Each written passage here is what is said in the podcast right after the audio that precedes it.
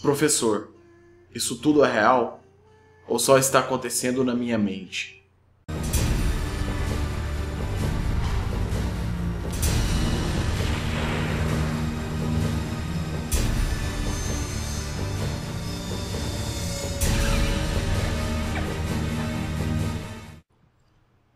O outro lado. Na nossa série quinzenal, iremos mostrar teorias por trás de filmes, seriados e desenhos. A teoria por trás de Harry Potter de hoje é bem polêmica. Relembrando que hora nenhuma confirmamos ou falamos mal de alguma série. Nós apenas mostramos o outro lado, teorias tiradas de cabeças ou até mesmo perceptíveis aos olhos.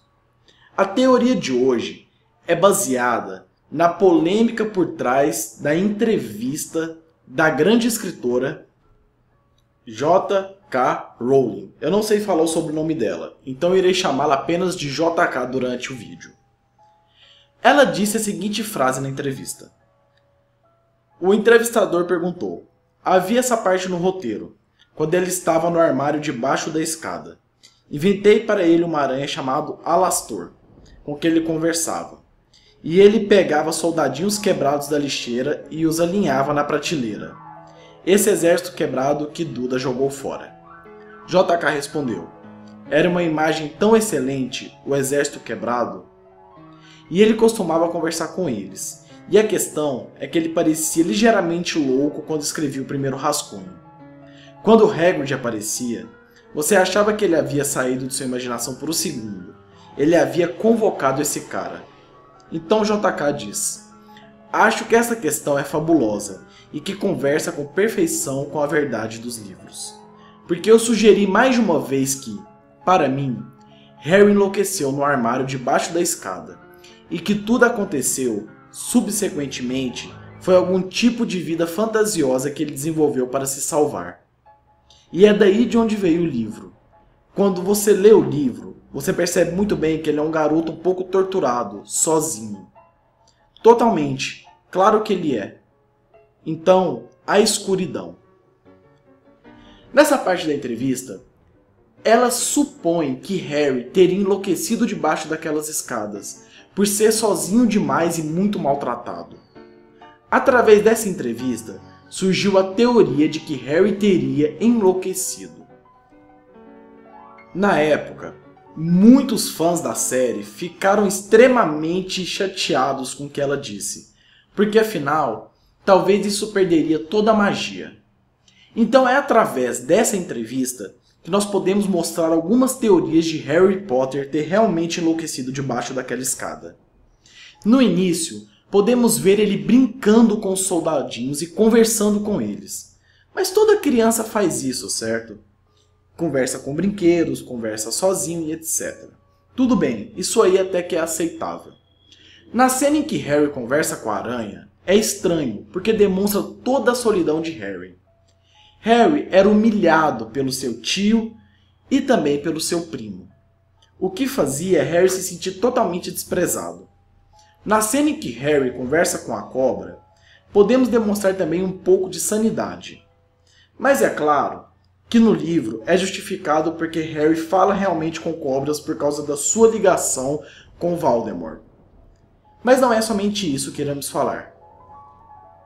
Sabemos que Harry e Voldemort são ligados um ao outro. O que significa que talvez Voldemort poderia ser a loucura de Harry Potter, todo o seu lado ruim, a sua insanidade, o seu desespero. Voldemort é sozinho, ele não tem amor, ele não tem ninguém assim como Harry debaixo daquela escada, que não tinha pai, mãe e ninguém para dar carinho. Mas existe uma cena que realmente gera uma grande polêmica, que é o diálogo de Dumbledore e Harry Potter na estação, quando Harry está morto. Dumbledore diz: Não tenha pena dos mortos, Harry.